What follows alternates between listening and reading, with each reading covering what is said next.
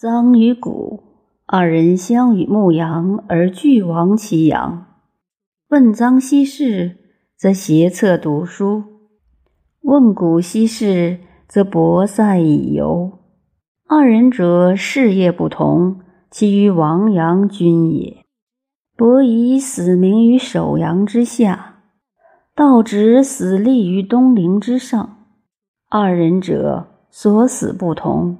其余残生伤性君也，昔必伯夷之事而道直之非乎？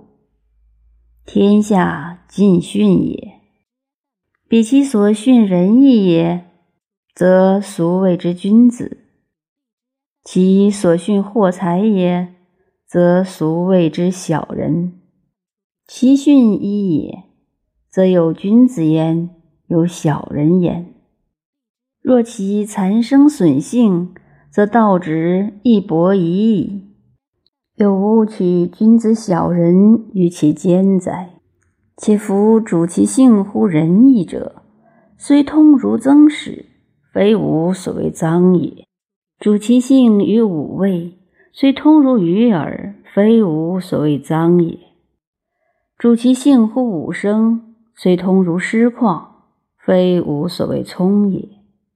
主其性乎五色，虽通如离珠，非吾所谓明也。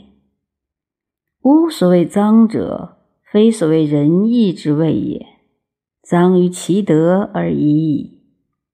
吾所谓脏者，非所谓仁义之谓也，任其性命之情而已矣。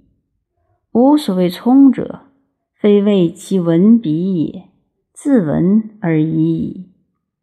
无所谓明者，非为其见彼也，自见而已矣。